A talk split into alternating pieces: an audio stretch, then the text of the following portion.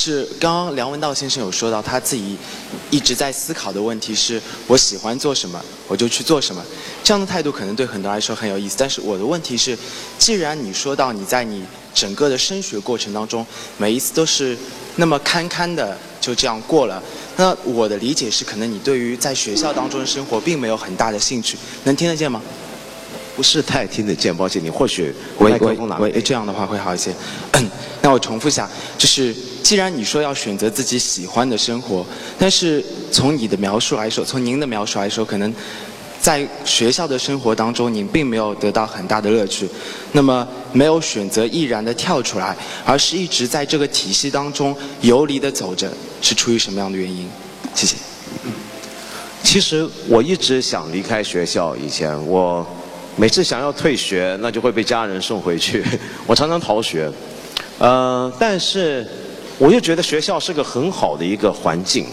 到最后，尤其大学的年代，我觉得自己像个寄生虫，就是寄生在学校。学校是我的宿主，我寄生在里面啃食它的肉跟血。呃，那个肉跟血是什么呢？尤其在大学里面，它给我一个很好的一个空间。起码我念的学校算是挺自由、挺宽容，有不错的图书馆，有不错的一帮同学。呃，我可以在里面过我自己要过的生活，不按照他定下来的一个步伐，我还是能够生存。我就像害虫，就像寄生虫，就像蛔虫一样，我是寄生在那个正常的体制里面，没有跟着那个体制该走的方向去走。嗯。那你说为什么还要在那里面？就是因为它是个很好的寄主。假如我今天是个寄生虫，我看到您长得肥肥胖胖，我一定钻你肚子里，就是这样。我也申请回答一下这个问题，好不好？因为，因为我其实，因为我其实会更多的面临这这个这个问题。我其实因为因为我自己上清华，呃，上上清华，很多人觉得我是抢占教育资源了。包括上对，包括上清华之后，我也经常会想到退学。然后今年百年校庆时候，我因为写了一篇约稿，然后就类似于。不满学校里面的一些状况，以及它所带背后的一些现象，所以我每天都会有很多的清华的同学问我说：“那你为什么不离开，或者为什么干脆不退学？”但是后来我想了，我觉得我不离开的原因有两个，一个原因就是我之前想退学，也是因为我觉得可能跟我想的有误呃有有有差距，我有幻灭，我不满他，我也一直是不满所谓的不满体制、不满教育制度，所以我离开就是。最最大的反抗，但是我后来想，我不不必用退学去或者用离开去证明他战胜了我，我在我在当中生存下来，而且我活得跟大家不一样，也许未来还获会获得某种程度的，呃，活得也挺好的。这种算不算成功呢？其实我觉得也算。所以我觉得离开、退出并不是唯一去表达反抗和不满的，嗯，不满的方式。第二个，为什么我我在很多清华同学问我为什么你这么不喜欢这儿，你还不走的原因，我其实，在某种程度上也有点赖皮赖脸，因为我其实我想 我想去观察大家，我想去观察我的同学，呃，我可能现在在清华学习，因为我还有一年的时间，我的我的唯一的目的并不是去享受校园生活，去怎么样，而是我想去观察周围的同学，因为我知道他们代表了未来中国最精英的那些人，以后。可能进入国家官僚体系，甚至去成为最高领导人的这些人，我特别好奇他们的是他们的心情是什么样子，他们的态度是什么样子，他们的底线在哪儿，他们的智慧和道德又在哪儿？我好奇这些，所以我要留下来，然后我要去观察他们。我觉得，就我就特别不要脸，是抢抢着申请回答这个问题。但是因为我觉得可能在这个话题上，我也有几句想说的话，然后大概是这样。嗯，不会聊天的。哎，梁先生您好，那个蒋方舟您好。刚才就是说，呃，听梁先生讲那个给我们大家讲这些话吧，就是一直说自己可能对以前的东西斩断的比较厉害，就是说这样的话，应该是从原来的那种东西里能跳脱出来。呃，我就是想问一下。听得太清楚，你们 听得到吗？你你你可能对准一点。好好好。再说一次。是这样，就是刚才梁先生说，您的话可能对以前之前的那个环境，可能如果说跳出来之后斩断的比较，就是说比较充分。嗯，我就是想问一下，如果说作为一个这么说吧，大陆的局外人，您可能对呃目前的话，现在这样一个体制或者说这样的一个呃环境有什么看法？因为可能最近这一段时间，尤其微博，嗯，它普及来普及开来之后，可能大陆的像民智啊什么东西，呃，应该是稍微的稍微开放了一点。就是说，您觉得现在这个环境有没有就是有一点比原来好的这个一方面？这问题可能很很泛泛，所以说，我谢谢。有没有好一点啊？我们的环境有吗？好像没有。我我的感觉是，你比方说，呃，独立参选人大代表，对不对？搞得多热闹，结果全军覆没，退选的退选，失败的失败，然后被选下去的选下去。你觉得这叫进步吗？没有嘛。进步的只是参与整件事的公民。但是局面本身没有改变，呃，我对环境，我们讲回对环境的那个抽离啊，包括什么呢？包括微博，我没有用微博，我有个假名字啊，在上面用来用来看新闻，但是我始终没办法习惯跟适应那样的一个环境，里面对我来讲，甚至牵涉到不同的伦理学。我作为一个局外人，因为我到哪里我都觉得自己有点像局外人，所以我常常会，当然局外人是有坏处的，局外人是使你不容易有一个太过贴近的、体贴的一个感触，但是你可能会比较有一个冷酷一点的一个距离，带来一些视角。在我看来，微博我最没办法适应的是它的速度，呃，它的节奏，还有里面对我来讲已经。有一套新的伦理规范在产生，而那套规范会怎么样，我还不知道。举一个例子，传统上面我们像我这种活在七零后的人啊，其实我很勉强算七零，因为我是真的是七零年出生的。嗯，像我们这些人习惯纸媒的运作。那这个纸媒传统的纸媒运作，我们以前写东西很讲究。我如果引述一个人的话，比如说蒋方舟写的东西写写了什么话，我要引述，我要有根有据，要有把握是在哪看到是他写的。但是现在微博的情况是我们随便拿一个人的一句话，然后就转，然后转几下之后，那个出处就不见了。然后后来大家就会觉得这话好像是真的了。假如你今天在这说一个什么反党言论，试试看，明天就明天就来抓你走。但可能完全不是你说的，但是今天只要有人说是你说的，他就变成你说的了。那所以今天我们大概需要一套新的规范，这个规范不是说该管，而是说可能要摸索一个什么新的东西出来，但那个东西是什么，我还没看到。嗯，我不我真的不知道。所以像这样的一个环境，你说它是不是好？微博当然有好处，对不对？但是大家这个好处大家都说的太多了，我反而看到的是我所不适应。或者我还没搞清楚，我还没弄明白的地方，呃，我看到的是，有时候现在是连一百四十个字，大家可能都不一定太有耐性的看完它，就已经赶快要回应。我觉得这个时代越来越急速的，大家像是打乒乓球一样，你一个球过来，我赶快返回去，言论变成打乒乓，就是你那个球，其实言论一句言论或者一个意见过来，我根本来不及消化它。看清楚它，我总而言之，我要迅速的去反应。那个反应也许是赞同，也许是骂，也许是转发或什么的。嗯，就是在这个社会中，可能呃，我们自己看到的一些现象，我们自己观察到的一些问题，或者说我们代表一个一个一个一个新的一个群体发发现了一个命题问题，然后呃，那两位觉得是我们是应该仅仅是那个做好自己呢，还是？呃，自己要用自己的一些力量去推动身边的一些人，去让他们接受自己的理念，然后形成一个更大的效应，来带领一个群体一起来做的。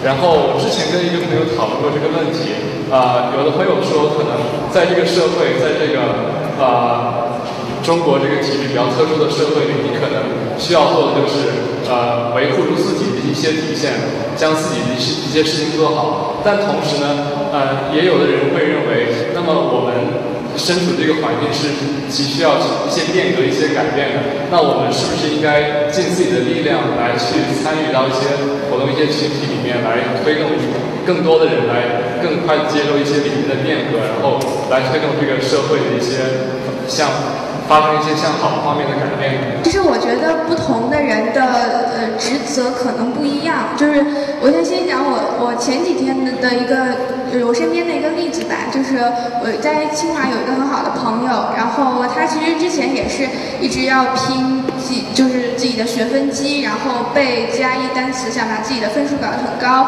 然后就可以出国，因为他觉得那个是一个更为健康和。健康的一个社会运转机制。然后前几天见他是因为他刚从台湾他交换了一年回来，回来之后我就问他大四有什么计划，我以为他是要出准备出国留学的这方面的事情。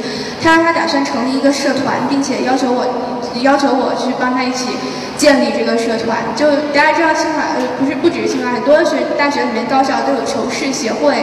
一个非常恐怖的一个组织，就是大家会在一起讨论那个那个党召开大会的一些内容啊，然后什么之类的。然后，但是他打算成立一个求否协会。这个求否是做什么？其实做一些很简单的事情，比如说去要求学生会公开他们的账务，然后比如说会去要求一些呃呃，就组组织一些读书会，然后组织一些新闻的研讨会或者交流会。嗯，我就非常惊奇他这样的改变，他其实也说不清为什么，只是说他去交流了一年回来之后，发现其实应该再回到这个校园里面，看到周围人还是他出去之前的那个生活的状态，他觉得他得要做一些事情去改变。所以我觉得，按照你的说法，他应该是呃要求去改变、要求去推动的这些人，我非常敬佩他。然后他问我下一年要去、明年要去做什么，然后我说我明年我打算，因为我大四也比较闲，我说我打算开始一个所谓寻路中国的一个计划。但是这个计划也是抄袭别人的，但是我自己是想去见见识一下真实的中国是什么样子，因为我也是去年看微博，看很多社会丑恶现象，然后看很多不公平的。事情看很多耸人听闻、骇人听闻的事情，但其实这让我产生一个疑惑，就说真实的中国是这样子吗？还是真真实的生活其实是微博和新闻联播的一个中间值呢？我特别好奇真实的中国是什么样子，所以我想去看一看。这个其实不具有任何的感召力，不具有任何的我要去推动这个社会变革之类的事情，而是你可以把它看作一个独善其身的这么一个行动。所以其实我觉得不同的人有不同的。职责还是我刚刚在演讲里面提到的那四个字，说择善从之。我觉得这个是唯一的底线和原则，在这之上，其实我觉得去做什么都是应该被鼓励和应该被允许的。我觉得大概是这样。嗯，我觉得您问了一个很重要的问题，其实我自己也常常在想，就是，呃，到底应该。独善其身，还是说先做好自己能做的事情，还是说想要影响别人，还是如何？呃，你如果说我现在要做的事情完全没有想过要影响其他人，那一定是谎言。但是我必须坦白说，我又没有想太多影响别人这件事，因为我觉得影响是不可估计的。就说我今天，因为因为我完全认为，比如说我现在说的任何一段话。我明明是这个意思，但是我保证在场的各位一定能听出相反的意思。也就是说，透明的、百分百准确有效的沟通跟理解是不可能的。我每写一段话，每讲一句话，我都知道它必然要被误解的，哪怕我已经力求清晰。但是这是坏事吗？它又不完全是坏事。除非我们以为我们要按照我们构想的方式来影响别人，它才是坏事。但是我已经放弃这种想法。嗯，我们常常讲，希望刺激别人可能比影响别人好。刺激是什么？我可能说一些东西，你可能接上这点，联想一些东西。那些东西可能跟我原来要说的事情，我原来想的事情已经差很远很远，但那没有关系，那不是太重要。呃，而。我觉得更根本的就是在于，您刚才这个问题似乎已经假设了这有一个对立，就是你要看好自己，还是要去影响其他人，做一些所谓有社会公益的事情。但这两者真的是那么对立吗？不一定，真不一定。儒家传统讲所谓成己达人啊，对不对？成就自己，达至他人。这个意思是说，我要去在完成自己的过程里面，同时达至他人。我如果不能达至他人所要达至的东西的话，我根本不算自我完成，这是儒家的想法。所以大家可能都听过“修身齐家治国平天下”。我们总以为这四个东西是一步一步的，对不对？四个环节嘛，先修身，修身好了，然后齐家，齐家好了，治国，治国，最后你就平天下。不是的，真正的这四个东西，它不是个四个时间的次序，它是同步的。你修身的同时，就已经要齐家治国平天下了。因为在儒家看来，这个自我的完成、完善跟进步。必然牵涉到你如何跟你的人伦相处，比如说你的家人、你的朋友，你对公共事务的态度，你对天下的看法，这是一步一步的。一个人所谓到最后达到平天下的顶端的时候，他已经也同时到达了修身的顶端。这是一个儒家的想法，所以从来这不是割裂的，从来不是割裂的。如果一个人他说我我今天。不与社会任何人来往，我什么事都不管，我关起门来。然后他说：“我现在这样子就能够独善其身的话，那个恰恰是在儒家看来是不可能的。哪怕就算比如说我们佛教徒，很多人以为我们很避世、很退隐，很多大师在深山隐修。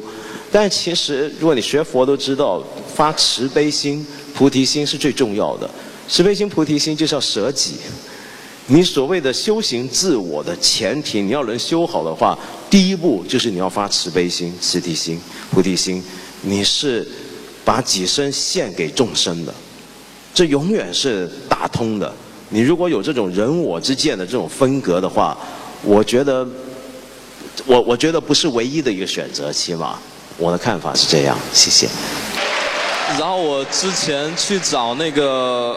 梁文道老师签名的时候，我说我爸是你的粉丝，但是他同时也是我的粉丝。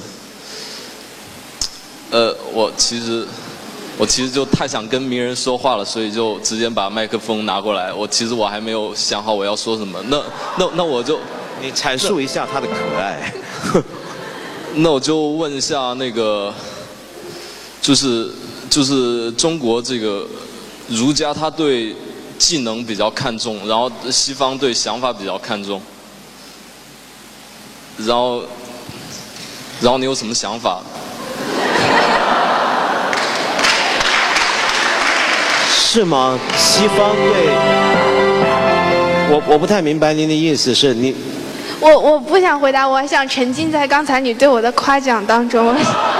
回答我，我自己再享受一会儿。沉浸一下，对对对，你慢慢享受一下。我等一下再叫醒你。这个，你的意思是西方人比较注重想法，中文比较注重记忆，一技之长的那个技，是吧？我我不知道他在他在说什么嘛，啊，好，你再说。呃。你不知道？那你你你们知道吗？你再说，你没有没有，我只是澄清一个字的发音。你指的那个记忆是技术跟艺术的那个记忆是吧？我觉得，就比如说，在中国学艺术，就比就就拿美术来说，很多人都是花了好多年在在基本的技巧上面，但是但是他最后出来，我看不到一个真正的艺术家。我懂了，哦。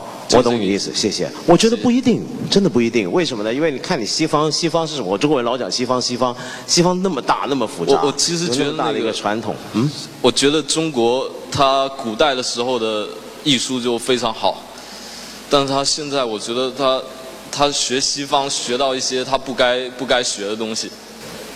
你你觉得呢？我不知道，但是我想先回答之前那个说法，我。不完全同意，为什么？因为，你比如说，西方是不是真的不注重所谓的技巧艺术的这一面、技艺的这一面、craftsmanship 的这个东西？不是的，绝对不是的。比如说，我们举一个例子，假如我们要讲西方，西方文化的其中一个源头是希腊文化，在希腊文化里面，我们看一些字啊，有一个字，就今天我们英文讲 technical technics 那个字的字根是 techne，对不对？那个字。在希腊文里面，它包含的，它是个名词，它包含的东西，包含的所有跟创作、制作相关的东西，包括写剧本、写诗都在里面。而要能够从事这种 technic 的这种能力的背后的基础，那种人的能力叫做 poesis，就是制作。这个字其实就今天我们讲 poetic，或者是 poem 诗或诗学诗意的这个字的根源。那这些字根说明什么呢？就是他们认为，无论艺术创作、技术、科技，它的都是同源的，来自于一种人的创造的技术的能力。这种能力本身怎么来的呢？跟我们今天所以为的全靠一个天赋的想法或什么，不是这样。它靠的是一个日夜的一个磨练、修行、锻炼出来的一种东西，有点像今天我们讲的工匠，你知道吧？那这个东西啊。它甚至延伸到什么？延伸到认为，连我们日常的伦理判断，包括你日常怎么做人，尤其是在亚里士多德的哲学体系里面，他特别讲究一个关键的字眼，叫做实践智慧。英呃希腊文是 phronesis，就是你日常，比如说我今天对着这个人，他说一个话，我要怎么反应？这是一个实际生活中的伦理判断跟反应。这种判断反应。对希腊人来讲，跟我们讲的工匠艺术、熟而生巧的那种能力是相当的。也换句话说，一个人怎么样才能做好人呢？那就是他平常就要懂得做人。但这个懂做人跟我们现在讲的那种贬义的会做人不一样，而是你善于在一个人伦世界里面知道应洒扫进退应对之道是这样。那么。所以西方人并不是不注重这个手工的这一面，这一面对他们讲甚至非常非常重要。相反，我觉得今天中国人可能不一定太注重这个吧。我们的手工艺传统，现在我看到有一些有心人、有些有心的媒体在推动，我也很高兴。但是我们过去我们多少很优美的、很好的一些手工的传统，是整个整个的被荒废掉、丢弃掉。你比如说，你去景德镇看一看。景德镇现在有批年轻人重新想做些东西很不错，但是原来它破败的工业化的那个情况，你说这就叫景德镇吗？对不对？所以我我不能够完全同意从这点上，嗯，谢谢。我现在回想起来，我也很想知道，二我二十多岁的时候，大概是一九九零那段时间吧，之后的那段时间，那个时间我上学或者是在外面玩。玩什么呢？我参加很多艺术活动，在香港，我做很多小剧场的东西，我做很多实验艺术的评论跟策划的东西，呃，我参与各种各样的文化活动，然后到处去逛，然后到了二十岁的最末期的时候，就是二十来岁之后，二十五六岁之后开始参加很多的社会运动。但是那个时候，你说我自己是不是有个很透彻的一个想法？为什么要做这些事？为什么要去街头示威？为什么要做一些也许今天很多看来很激进的行为？其实我当时也没有一个太一以贯之的把握，只是觉得那件事情该做或者该如此做就去做了。呃，所以我没办法回答。我觉得我二十多岁都在混，但是那个混也包括在混看书、读书，我都觉得是在混，因为我什么书都拿来饥不择食的就看。嗯。那至于学佛之后会带来什么样的一个？哦，不过我我想，如果你你刚刚那个前提是讲今天在座都是八零后嘛，嗯，我提到我想有一点可以跟你们有个对话的地方，就是在于我那个年代我的香港的同辈的年轻人，其实要考虑的问题也蛮多的，有点像今天在座的各位，大学毕业出来可能考虑很多买房子的问题，跟大家都很像。考虑将来的人生规划的问题，呃，有很多很多的想法，呃，这是一个当时整个社会的常态。香港就这样嘛，对不对？那时候，但是我觉得我那时候混的意思就在于我，我跟我的同伴都不太一样。我不知道为什么我可以那么混，我居然没去想那些问题。我没有想过要买房子的问题，我没有想过工作的问题。我这辈子唯一一次在办公室里面上班，就只有一年多的经验，就是而且我一去就是去一个电台当台长。那在那个电台当台长之前，我没有在办公室做过一天班，然后忽然之间要去管理一个电台，是也是很胡闹。你想想看，就一辈子都在胡闹，所以为什么呢？我也不知道。难道我是因为父母给我很多钱吗？并没有啊，我我要养家的。呃，但是为什么我可以那么大胆，这些都不管，人家在关心的东西你都不关心？我当时没有认真想清楚，我现在回想过来，就是原来我当时一直不能够明白，我身边的人为什么会觉得买一个房子，或者找一个好工作存钱，将来有个很好的人生规划，对他们来讲是那么的重要。我连我我不明白这些问题的重要性，你懂吗？就假如今天有一些年轻人会说，梁老师，我我大学快毕业了，我过几年我怎么买房子？我会不懂这个问题为什么值得问。我现在当然懂了，但当时我是不懂的，我不明白他们在干什么，我是彻底的不懂，因为我不认为我如果没有这些东西，我不考虑那些东西，我活不下去。我还是活得好好的嘛，读过圣经嘛。天啊，天上的鸟儿也不种也不收，对不对？还不是一天到晚飞来飞去唱歌。我我从来都觉得挺随意的这些事情。那后来我学佛，学到的就是更加不忧虑。呃，这个所谓不忧虑，就是我根本没有对未来的一个想法，也在学习。但是我我差太远，我学的道行，我学的我是一个很坏很坏的一个佛教徒，不足为训。但是起码我学到一点就是。放下一点对自己该是做什么样的人的这种执着跟判断，嗯，尤其干我这一行，在媒体上曝光的人啊，很容易变态的。他很容易开始在乎人家怎么看他，他是谁，他该怎么样站出来要什么范儿，如何如何。做媒体的人很容易这样，尤其做电视的人，呃，他会太在乎人家看他。然后他会好像每天随时都有个镜子跟着他一样。学佛对我来讲，能够让我摆脱这些东西。我本来就已经很厌倦，但是我现在觉得我更对这些东西是视若无睹。呃，更对人家怎么说你，人家怎么看你，你会有距离感。而这时候你就会清醒起来。比如说，通常人家在批评我的时候，我很少很少生气。坦白讲，骂我我都不是太容易生气的人。我通常会想，他这么骂我，一定说明了一些什么，或者人家称赞我，我也不是太高兴的，我也会想，这也说明了什么？说明什么呢？假如你称赞我，他多半说明的不是我有什么很值得称赞的地方，而是你在称赞你自己，你是在表达一种你对某种类型的行为跟格调或者为人方式的认同。而你把那些东西投射到，恰好投射到我身上。如果你在骂我，情况也是一样。所以，从一个人怎么样称赞我，怎么样骂我，我学到的是，我要去透过这些话了解的不是我自己，而是这个人。他在肯定什么？他在否定什么？他在想什么？他为什么会这样想？我又为什么会被他这么认为？这里面有太多太多可以挖掘的事情。而你如果这时候任由自己情绪波动起来的话，那就浪费了这一大堆可以给你很多教育的机会了。是的，谢谢。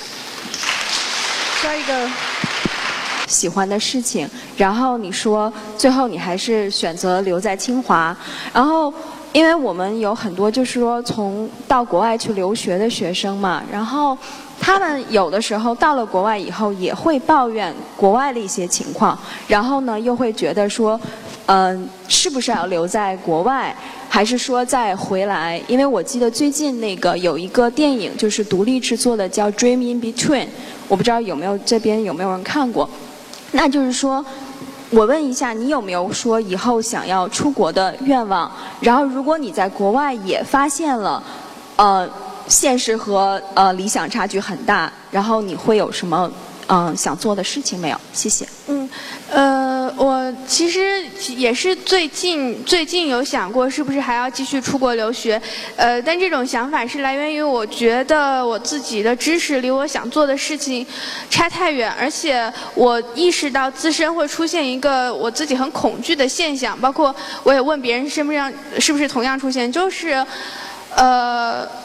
就是我，就是我觉得周围发生凡是不太坏的事情，我都觉得是可以为之鼓掌的。然后甚至有一些平庸甚至正常的反应，我觉得甚至都可以起立喝彩。也就是说，我会觉得自己的价值观还是不断的在沦陷。然后，所以我我跟很多九零后聊天，我觉得他们可能比我更严重，就他们把就是他们把这个世界想象的特别坏。可能甚至比真实的还要还还要坏，而自己必须变得更坏去适应这个规则。所以我我我意识到自身好像也出现了这样一种现象，就是我觉得可能可能是一个正常的一个反应，我甚至都觉得这个是不是应该给一个勋章或者给一个锦旗之类的。所以我也是最近才想要不要继续出国留学。然后我又我也发现说，周围我出国出国留学或者移民的呃同学同龄人，他们有两种反应，一种是变成一个爱国青年，就是特别热血，混铁血论坛，然后。看到那个国，听到国歌会会流泪，然后因为就觉得中国特别特别好。还有一种就是彻底的变成外国友人，觉得你还留在中国做什么？说这是一个特别特别不健康、特别不正常的一个世界。所以我觉得关键是你要去寻找什么东西吧，就是你是。你是要寻去去那边去发现问题，还是你在那边想过舒服的生活，想呃想过舒适的日子？对我来说，我可能是寻找一种正常的正常的价，我去修复我的价值观，然后我要也要找到一种一种方法，是可可不可以让这个社会在我的专在我所做的专业内能够正常、健康、有序的运转起来？所以我觉得，如果有这个目的，抱着这个目的的成，抱着这个目的的话，就不会偏差太多，不会变成一。个听到国歌就流泪，然后看到红旗也热泪盈眶的这样的爱国青年，也不会变成一个外国的太阳就是圆的这样，呃外外国的月亮比中国圆这样一个所谓的西奴，然后还是会回来，还是继续修正我的价值观，然后变成一个更为正更为正常的人，然后也企图让一个正常的世界在我周围，呃聚集和运转起来。我觉得必须是看你出国的目的是什么吧。然后对我来说，我可能也有这样的计划，但是。还只是停留在想法而已，嗯，是这样。好，呃，谢谢方舟。